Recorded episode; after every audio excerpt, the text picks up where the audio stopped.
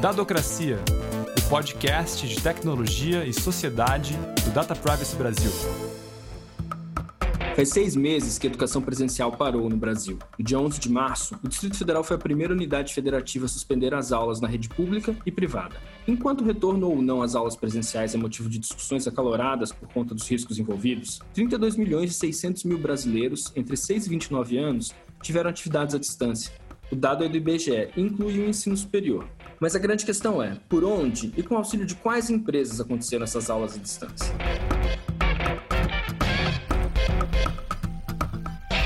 Eu sou João Paulo Vicente. Depois de duas semanas em que a gente levou uma surra de atualizações de políticas de privacidade, o episódio de hoje do Dadocracia é sobre os termos de uso das plataformas de educação de duas das maiores empresas de tecnologia do mundo, o Google e a Microsoft. Já já, eu e a Mariana Rielli vamos bater um papo com a Stefane Lima, que fez uma pesquisa sobre isso. Mas antes, deixa eu te dar um oi, né, Mari? Oi, João. Oi, pessoal, tudo bem? E aí, Mari, me conta, você também passou por essas diversas atualizações de políticas de privacidade, vários avisos de que esse ou aquele site usa cookies. Como foi? Olha, João, eu recebi alguns, mas eu até esperava mais, para ser sincera, né? Porque a gente teve recentemente essa questão da LGPD não entrar em vigor propriamente dita, porque ela não está em vigor.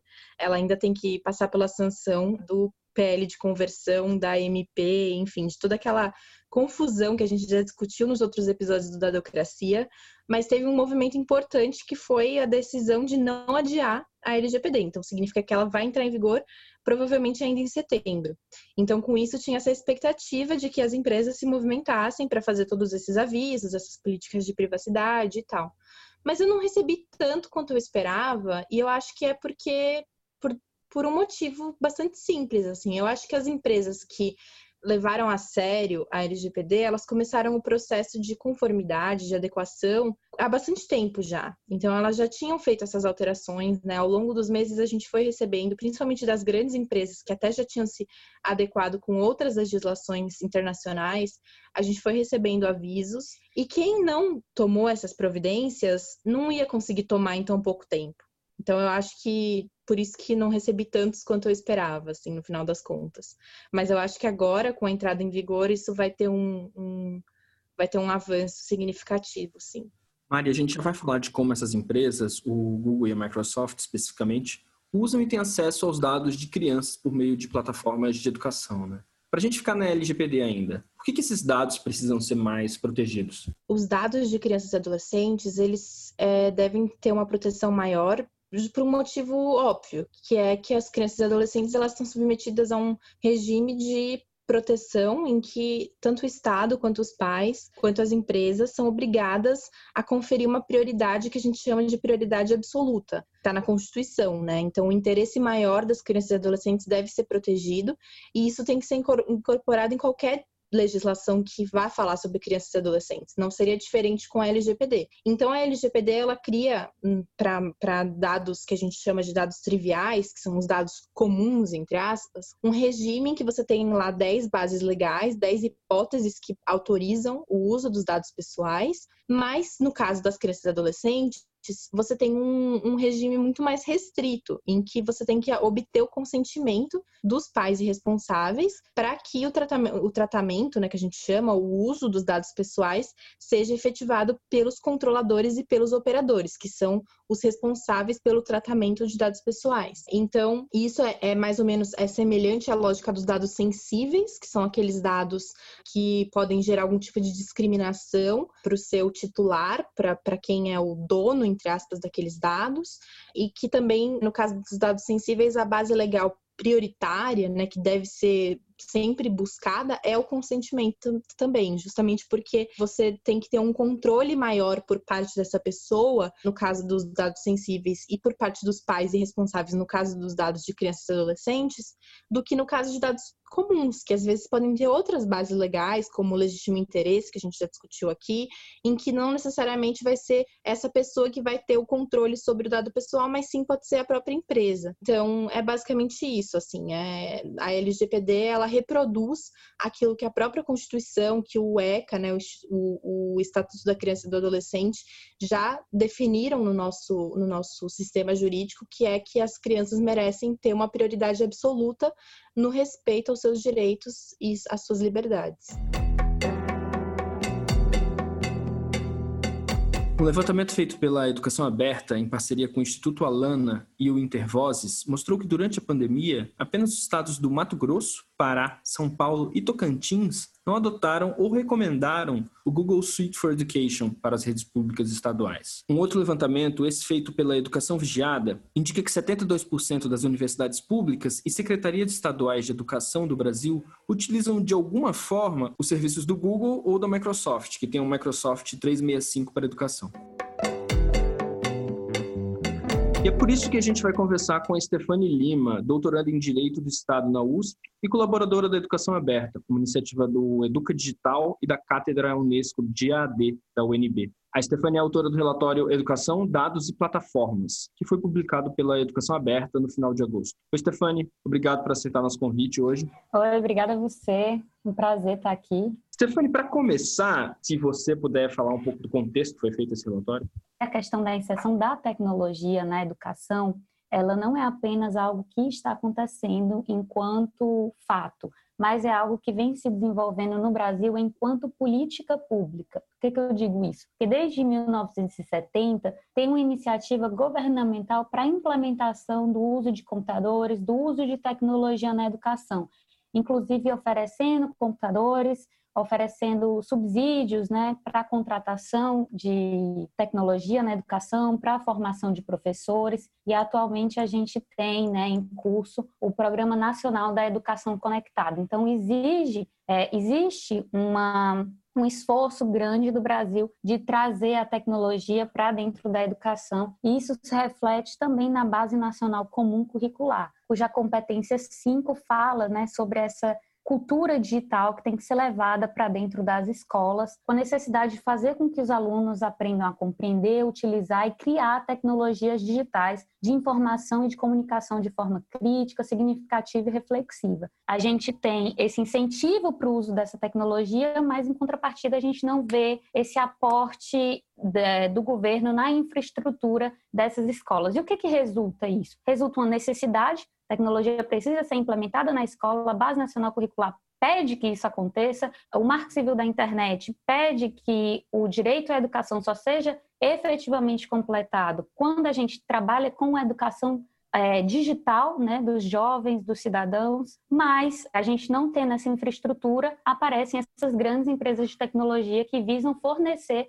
essa infraestrutura de forma gratuita, um dispositivo, uma plataforma para que você possa realizar com seus alunos determinadas atividades que vão possibilitar com que haja esse aumento né, da educação digital, da aprendizagem digital, com o uso de metodologias participativas e aqui um ponto, né, metodologias participativas estão sendo bastante incentivadas na educação, tirando, né, o, o, essa educação tradicional que o professor só fala e que o aluno só escuta, para trazer o aluno para o centro da aprendizagem, para que ele possa para que ele possa se desenvolver e trabalhar com diferentes competências, mas isso faz com que ele tenha que atuar cada vez mais. Então, não é só uma aula online que o professor fala, fala, fala e o aluno só escuta, não ele preenche questionário, ele faz é, o PowerPoint dele, ele compartilha com os amigos, ele cria imagens. Então, toda vida que ele faz isso, ele trabalha é, compartilhando seus dados, criando novos dados. Então, há um incentivo para essa educação mais ativa e quem está fornecendo essa,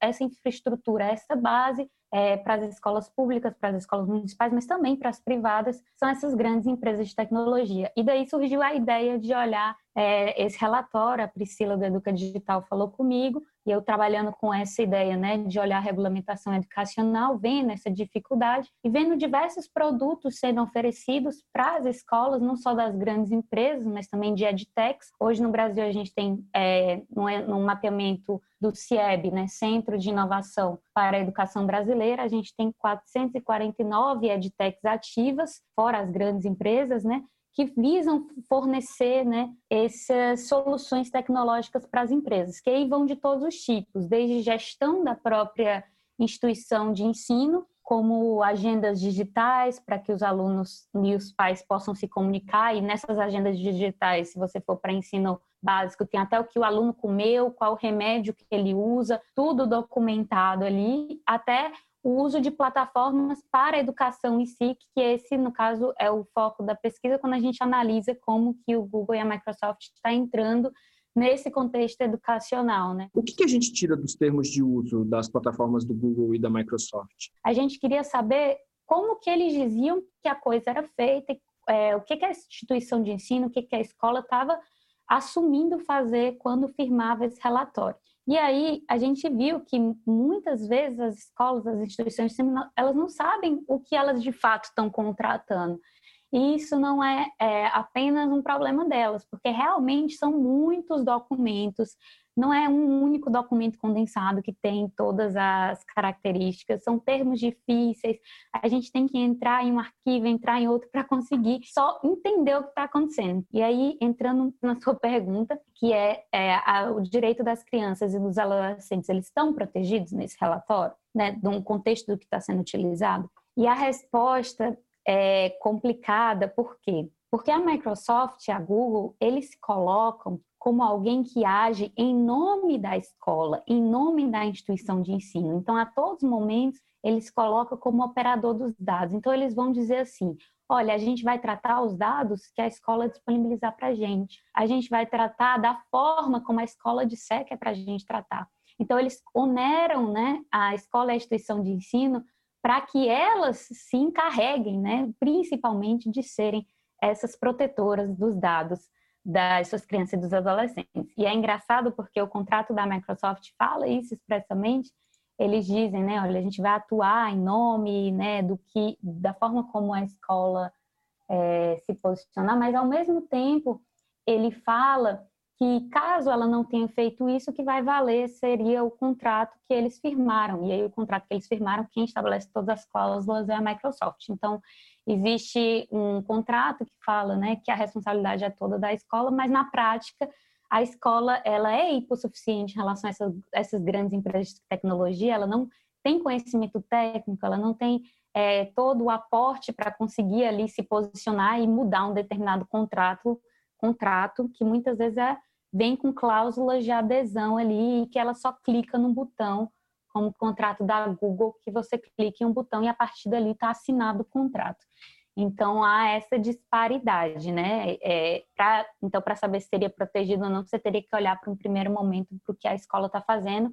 E a escola nem sabia que ela tinha que estar tá fazendo algo, porque ela acha que a Google que a Microsoft está cuidando de tudo e são plataformas seguras, e isso por si só já estaria garantido. Sobre o Google especificamente, é, como que fica a questão da coleta dos dados, né? Porque eles dizem que eles não coletam dados no pacote básico de educação, né? Então, quando você, quando a escola contrata o pacote de educação, eles não coletam os dados para fins comerciais, supostamente. Mas fora desse pacote, existem outros programas, outros, é, outros produtos que o Google oferece, né? Porque ele está em todos os lugares, então tem o YouTube, por exemplo, e aí dentro do uso desses outros programas e desses outros produtos se enquadra na lógica geral de coleta de dados que o Google faz, que a gente sabe que é para fins comerciais, para fins de propaganda, publicidade direcionada. Então, como que como que você considera que fica essa questão da coleta dos dados das crianças e dos adolescentes pelo Google especificamente? O Google ele estabelece, né, no contrato dele que existem os serviços do pacote principal e os serviços dos pacotes adicionais. Qual é essa diferença, né? Ele diz que dos pacotes principais você sempre terá acesso. Então, ele descreve quais são aqueles que vêm no pacote principal tem o Google Sites, o Google Keep, o Google Tarefas, o Google Classroom, esses fazem parte do pacote principal.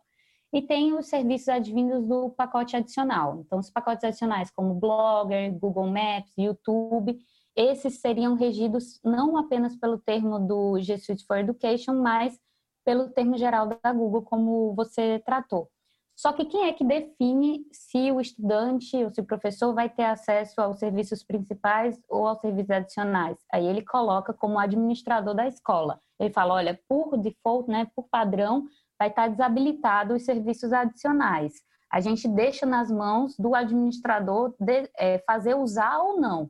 Mas a gente diz que para você, é, para que seja usado os serviços adicionais, você precisa do consentimento, da concordância expressa, né? Precisa ser maior de 18 anos, então ele coloca várias cláusulas para que a escola se responsabilize caso ela deseje, caso ela deseje fazer com que aquele estudante tenha acesso aos serviços adicionais, né, eximindo a responsabilidade dele.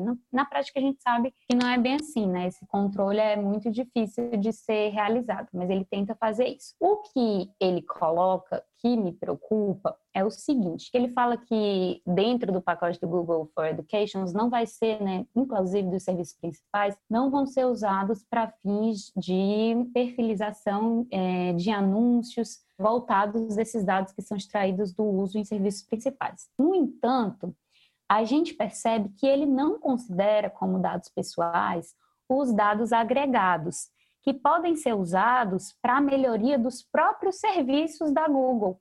Então, eles podem fazer análise, né, e eles se colocam no direito de fazer análise dos dados agregados, dos dados que não estão identificados, para melhorarem os próprios serviços e para ver como é que os serviços Google estão sendo utilizados, inclusive podendo cruzar informações entre os serviços da Google. Por exemplo, o tempo que o aluno demorou para ver um vídeo, onde ele parou, onde ele clicou, qual documento ele baixou, tudo isso né, poderia estar sendo utilizado para análise, inclusive. E tudo isso fica registrado ali também. Então, assim, é, é tudo. Qualquer movimentação que você faz, o que você escreveu, o que você apagou, tudo. Por que, que isso é preocupante no contexto educacional? Por uma questão do princípio da minimização dos dados.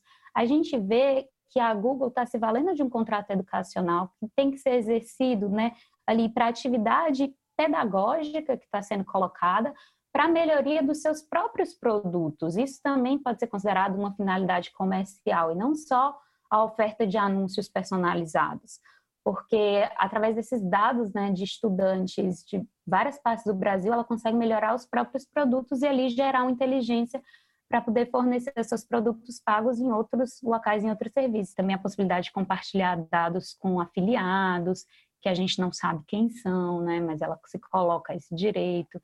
Então, assim, existem todas essas questões que, que são preocupantes. Stefani, e quando a gente fala da Microsoft, você pode dar um resumo para a gente de como a empresa se posiciona em relação à coleta de dados dos estudantes? A Microsoft, ela tem uma característica diferente com relação à Google, porque é, não foi possível encontrar um termo de uso, uma política de privacidade específico para o âmbito educacional. A gente tem que ficar em vários momentos durante o relatório imaginando como seria no contexto educacional porque é a mesma, é o mesmo termo de uso, é a mesma política de privacidade que é utilizada.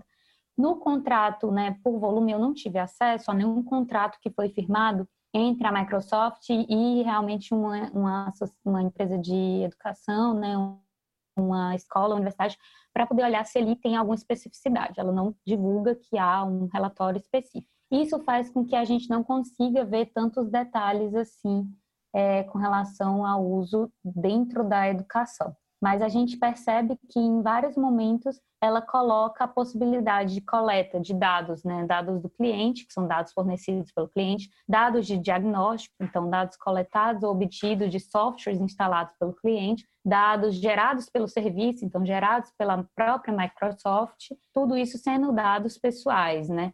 E aí ela diz que to, todos esses tipos de dados, o que vai entrar e o que não vai entrar, vai ser definido pela escola. Onde tem um ponto mais que me deixou assim mais chocada da Microsoft, que ela fala assim: a Microsoft estabelece que essas documentações finais e completas disponibilizadas pelo cliente que vai reger o processamento de dados são né, o contrato de licenciamento por volume, incluindo os termos do Data Processing Agreement e outras atualizações aplicáveis, junto com a documentação do produto e o uso e a configuração de recursos de clientes nos serviços online. O que, que isso significa na prática? Na prática, ela vai dizer que ela vai agir tudo conforme instruções documentadas finais dos clientes.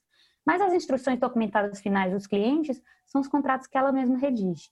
E aí tem um ponto que é o seguinte: a configuração de recursos dos clientes nos serviços online vai dizer como a Microsoft vai agir também. Então, se o administrador configura de modo que não proteja, porque existem várias formas de você conseguir proteger a privacidade e a proteção de dados dentro dos próprios aplicativos, fazendo a configuração dos próprios aplicativos. Essa configuração dos recursos dos clientes vai dizer para a Microsoft como ela tem que atuar ou não. Então, se o administrador está autorizando a coleta de dados daquele aplicativo daquela forma, ou não restringiu aquele uso ali, ela vai entender que isso vai trabalhar com a documentação que ela vai atuar.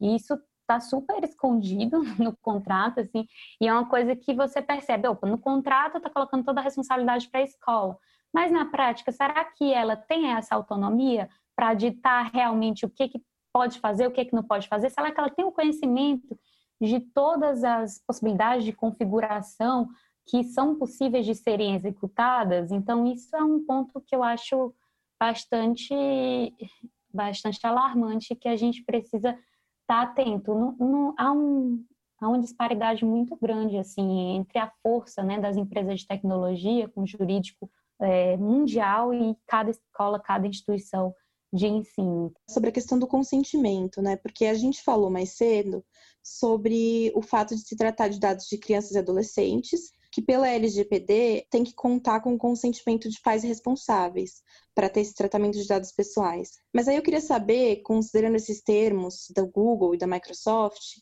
quem é que tem que dar esse consentimento, segundo os termos? É a escola? A escola pode dar consentimento em nome dos pais? Isso é algo que é exigido pelos termos? Está claro? No caso da Microsoft, ela coloca inteiramente a responsabilidade para a escola na coleta do consentimento válido. Então, ela fala assim: olha, se você está usando isso aqui e está deixando os usuários usarem, eu vou entender que você tem esse consentimento e não vou me preocupar com isso. Então, ela, ela diz assim: escola, consiga. Não é, não é responsabilidade minha, ela, ela se exime totalmente. No caso da Google, tem um agravante, ao meu ver, tá? É, há quem discorde porque é, entenda que seja uma tradução que não foi feita devidamente. O que dá a entender quando você lê, quando você olha é o seguinte, que a escola pode concordar no uso dos serviços principais em nome dos pais, em nome dos alunos, para que eles façam a utilização e que apenas o consentimento precisaria ser expresso né, pelo pai ou pela mãe, responsável de menores de 18 anos, para a utilização de serviços adicionais, que são aqueles que permitem a publicidade, que são regidos por outros termos. Lá nos Estados Unidos, para você conseguir atender e prestar esses serviços educacionais, existe uma cláusula de exceção que permite, sim, que a escola, em determinados momentos, consinta em nome da empresa, né? Para serviços necessários para a prestação educacional. Inclusive, é uma crítica que é feita para o FERPA, né, que ele não protegeria assim tanto, inclusive, o direito dos estudantes por, por haver essa exceção. Mas isso traduzido para o Brasil não faz o menor sentido. Então, é, lendo outros relatórios, tentando entender como que a Google comunica para as escolas o que deve ser feito, ela fala em alguns momentos, em outros documentos, que ela inclusive disponibiliza um modelo para que é, a escola venha a coletar o consentimento, né? Dando a entender tipo que seria necessário que a escola coletasse o consentimento em qualquer um dos casos, mas está bastante ambíguo dessa forma e talvez essa ambiguidade seja explicada de fato por uma tradução indevida e por essa possibilidade da exceção que ocorre nos Estados Unidos. Então, a gente fica em dúvida. De qualquer modo, ainda que se coloque toda a responsabilidade para a escola, para a coleta do consentimento, isso é totalmente inapropriado ao meu ponto de vista. Por quê?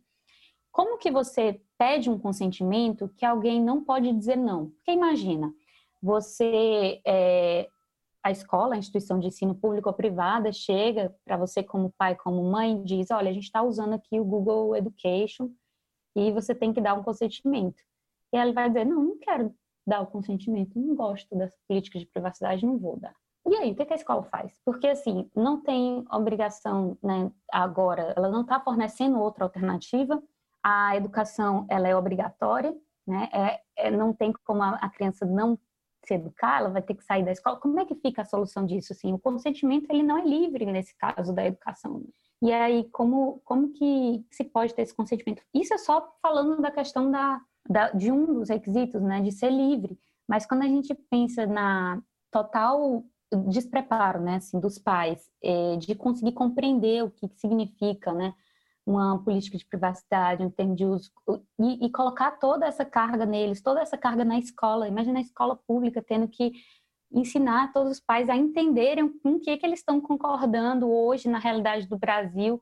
Então, assim, é muito difícil você pensar em um consentimento é, livre, manifesto, específico, né, para um caso de criança que, que seja realmente possível e ainda que a escola disponibilize outras alternativas caso o pai não concorde. Então, na prática, ainda que exista um consentimento no contrato, eu duvido que seja a base legal mais apropriada para esse caso. Como que fica a atuação do poder público nesse, nesse, nesse sentido? Assim? Você contextualizou para a gente no começo que há demanda para essa infraestrutura de educação digital, mas a única infraestrutura disponível é essa que é oferecida gratuitamente por grandes empresas é, estrangeiras. O que, que o poder é. público podia fazer para melhorar esse cenário? Eles têm, têm se lavado as mãos, não têm se preocupado com isso? Essa é uma questão que é importante, por quê? Quando a gente pensa nos problemas da educação hoje no Brasil, a gente tem problemas imensos de acesso, é, de desigualdade, de qualidade da educação. Então, quem está discutindo educação hoje, políticas públicas de educação hoje, não está ainda olhando para essa questão dos dados. É, pensa que isso é algo que não é tão importante ainda, né? Porque tem outros problemas ali que se sobrepõem. E aí o pessoal, né, que está do outro lado, que está olhando para essa preocupação dos dados, né, fala, mas por que está usando então essas plataformas, Microsoft, Google? Por que, que não faz de outro jeito? Mas também não entende que há essa demanda, né, de utilização de tecnologias em sala de aula e às vezes essa falta de infraestrutura, de suporte, de apoio tecnológico. O que, que poderia vir a ser feito, né? uma política pública que realmente visasse é, trazer a tecnologia para é, sala de aula, mas de uma maneira proprietária, né? incentivando softwares abertos, dando subsídio para que as escolas, para que as, os municípios criassem né, tecnologia proprietária, trabalhando mais com essa ideia do nacional, do que é construído, investindo realmente em tecnologia mas existem alguns buracos que tem que ser fechado e que tem que ser fechado logo. Então a pandemia aprofundou isso quando todo mundo se viu dentro de casa e precisava ser oferecida a educação. O que, que aconteceu? Milhares de parcerias, né? pessoas que ainda não tinham parceria começaram a fechar parceria e a preferência é por é, empresas grandes de tecnologia que tenham estrutura para poder fornecer para que várias pessoas, para que vários alunos possam ter acesso ali e há de fato uma certa oferta de segurança, né?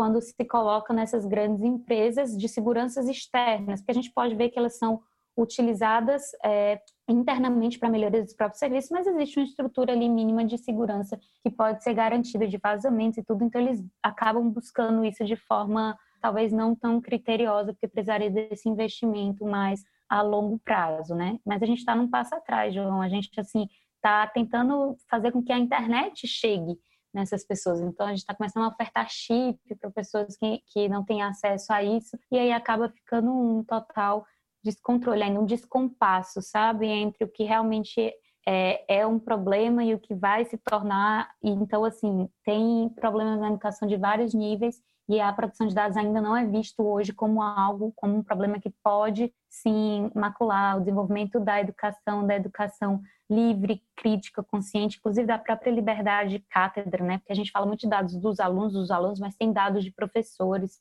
também, da forma como eles ensinam, tudo isso registrado ali, e isso é, é preocupante. Inclusive, isso é preocupante e também o, a forma como são feito a análise dos dados dos estudantes, né? E quando a gente começar a usar a inteligência artificial na educação e começar a ter resultados que a gente nem sabe prever como é que foram gerados, definindo quem acessa ou quem não acessa determinada vaga, por exemplo, isso vai se tornar ainda pior, ainda mais preocupante. Uma faculdade entrou em contato comigo, né? E aí não posso falar qual foi, mas dizendo, olha, a gente não queria ter que usar é, esse determinado software porque a gente preferia um software livre. Mas a gente não tem como, a gente precisa oferecer esse serviço e não, não tem estrutura para oferecer de outra forma que não seja pela Google, pela Microsoft. Eles conseguem uma entrada muito fácil por serem teoricamente gratuitos, né? não tem nenhuma conta prestação financeira imediata ali, mas o pagamento é feito de outras formas, né? enriquecendo essa empresa com esses dados valiosos, que eles pudessem pelo menos fazer processos licitatórios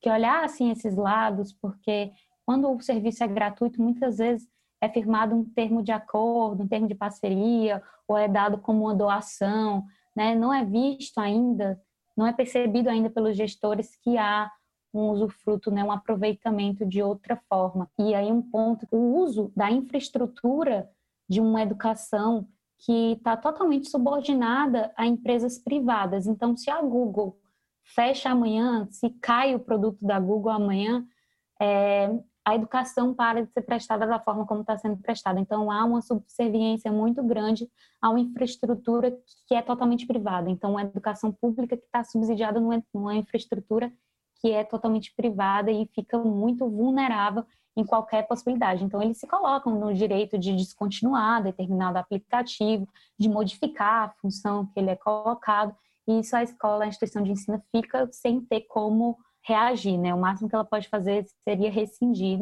e procurar outra ferramenta para disponibilizar. Então, esse é um problema grave também, ao meu ver. Eu queria que você comentasse o caso da Mano, que é o app que foi desenvolvido pelo IPTV e utilizado aqui em São Paulo, por exemplo, é, dentre outros lugares. Esse aplicativo ele é bastante contestado e eu queria saber se nesse caso é ainda pior o risco corrido pelos estudantes do que no caso do uso das grandes plataformas como Google e Microsoft. Mariana, eu tentei, eu procurei o termo de uso e a política de privacidade na mano, assim, mas eu não consegui ter acesso fácil, assim, além assim de eu tentar me registrar, ingressar para poder olhar. Então, o que eu sei foi do que falaram, mas o que me parece, né, é que nesse caso se comprova mais uma vez essa pressa, essa aceleração pela implantação de formas de resolver, de implementar a tecnologia em sala de aula, sem se pensar, né, como que são feitas essas coletas de dados, com quem eles são compartilhados e a forma como, como isso é realmente feito. Então saiu, né, uma reportagem do Intercept Brasil sobre isso, falando que esses dados eles seriam possíveis de serem utilizados para várias finalidades, além da finalidade educacional. Mas eu não olhei exatamente esses termos. O fato é que Google e Microsoft, eles têm um suporte maior, né, de jurídico, de tradição, que faz com que eles consigam se tornar mais compliant, né, mais façam com que eles consigam se tornar é, atender melhor as legislações. A gente tem um problema de eles atenderem isso no Brasil, às vezes por conta de não terem ainda parado para olhar o caso brasileiro, talvez, isso estou conjecturando, mas é, a Mano, né, que esse aplicativo foi desenvolvido do IPTV, ela não tem muito essa tradição, né, essa história, pelo que a gente é, conhece. Então, foi estranho ver ela sendo é, utilizada, né, por São Paulo e pelo Paraná de modo tão rápido e sem ter sido levantado esses questionamentos prévios antes da contratação, né? Não houve uma licitação nesse sentido, não houve uma preocupação nesse sentido. Eu acho que o primeiro passo seria ter, né, a preocupação ver se realmente é feito da forma como é feito. Mas nesse sentido pode ser mais perigoso do que uma grande empresa que está sendo já atacada e está sendo explorada por outros pesquisadores e países também. Eu cheguei a ver que a Noruega, a Suíça, todas as autoridades de proteção de dados lá, todos já questionaram a Google em algum momento sobre essa questão, né, por exemplo, da coleta desse uso dos metadados para melhoria dos serviços internos, ou mesmo essa necessidade de você colocar o consentimento como a base legal, né, que deve ser coletada, que deve o consentimento como a base legal aplicável em cada caso, mas no caso da educação, é praticamente impossível conseguir um consentimento válido e livre. Então, a gente já tem discussões em outras, outros países, né, sobre grandes empresas como Google e Microsoft, e a mano é, do IPTV a gente percebe que é algo muito local que surge, não por ser local, né, mas a gente percebe que é algo que surge sem ter uma reflexão sobre essa questão dos dados na forma, na hora que é contratada, né? E aí eu, eu fico devendo para vocês essa análise dos termos de uso em si, porque de fato não foi tão óbvio, tão fácil para mim encontrar. Eu até encontrei do app Mano, que tem canais ao vivo interativos, mas esse não é o que é utilizado pela Secretaria de Educação. A Secretaria de Educação usa um aplicativo do Centro de Mídia São Paulo, desenvolvido pelo IPTV e doado à SEDUC, e aí essa parte do doado é porque se entende que não houve contraprestação é, financeira, mas aí a gente vê que é, talvez não seja ali o dinheiro em si, mas os dados estejam sendo utilizados, mas é tudo um talvez. Eu queria, para acabar, te fazer, para terminar, te fazer uma pergunta meio generalista. Bom, a gente falou tudo que está errado aí, ou que, ou que pode ser problemático, mas como que a gente podia pensar em plataformas de educação na internet que resguardem bem o direito das crianças? É, o que, que precisaria ser mudado para a gente atingir isso? A gente tem que pensar o seguinte, que para que haja essa cultura é, digital, essa, essa melhoria da educação digital, a gente tem que perceber com que os agentes que ele trabalha, então os gestores, os professores, os alunos, os pais, eles possam entender a importância de proteger os dados pessoais, possam entender como configurar as, as suas utilidades, né, as suas as suas plataformas de modo a garantir essa proteção e por que que isso é importante inclusive para a efetivação do direito à educação, né, que exige que isso seja feito em sua máxima medida, essa proteção. Agora, aplicativos como Google e como Microsoft, eles não são ruins em si mesmos, sabe? A forma como ele pode ser afetar a criança e o adolescente, ela pode ser maior ou menor, dependendo da forma como se utilize. Então, acho que o primeiro ponto agora para tentar resolver seria sim instrução, seria focar na educação e focar no investimento, né? Investimento para fazer com que as escolas, para fazer com que os professores comecem a olhar para isso comecem a entender, comecem a divulgar isso. A gente tem na Base Nacional Comum Curricular essa necessidade de fazer com que o aluno também entenda que isso é um problema, para a partir daí começar a ir caminhando para desenvolver condutas que permitam que sejam utilizadas essas plataformas da forma menos perigosa possível. Claro que o ideal seria investir em softwares livres, né? O ideal seria investir em tecnologias pensadas já by design, né, pensadas serem criadas já pensando nessa proteção de dados pessoais, nessa privacidade, mas isso no mundo ideal. Com o que a gente tem hoje, com a necessidade que a escola tem hoje e o serviço sendo oferecido pela Google e pela Microsoft, a gente pode mudar a forma como a escola usa, pode mudar a forma como os pais são informados, como os alunos podem configurar e minimizar o dano o máximo possível, sabe? Fechar essa torneira o máximo possível. Então, Acho que serão essas duas frentes, assim, uma mais a longo prazo, né, nesses investimentos, nessas tecnologias pensadas desde o princípio para protegerem a privacidade, a proteção de dados, trabalhando com dados abertos, e um mais a curto prazo que seria já essa educação imediata hoje dessa conscientização das escolas, dos professores, dos agentes, dos gestores da necessidade de perceber o que, que pode, o que, que não pode, o que, que vai autorizar, o que, que não vai autorizar, no final das contas, nessa análise, nesse relatório, eu percebi que, por mais que a Google e a Microsoft tenham algumas questões que merecem atenção de ser fechada, a gente consegue proteger muito a privacidade e a proteção de dados se as escolas, se uh, os gestores tiverem essa consciência, pelo menos em teoria, com o que está lido no relatório. Aí, se na prática chegar depois me dizendo que tentou exercer a sua autonomia, que estava ali escrito o termo de uso e não conseguiu, aí é outra discussão.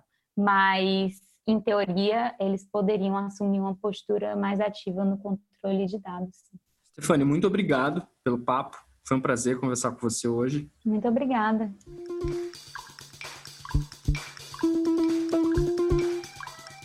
Hoje a trilha sonora da Docracia foram alguns trechos de músicas de um disco chamado Maô, Falta de Educação, gravado pelo músico Maurício Tagliari durante a quarentena. Valeu pela companhia hoje, Mari. Valeu, João. Valeu, pessoal. Tchau, tchau. Um abraço a todos e até a semana que vem.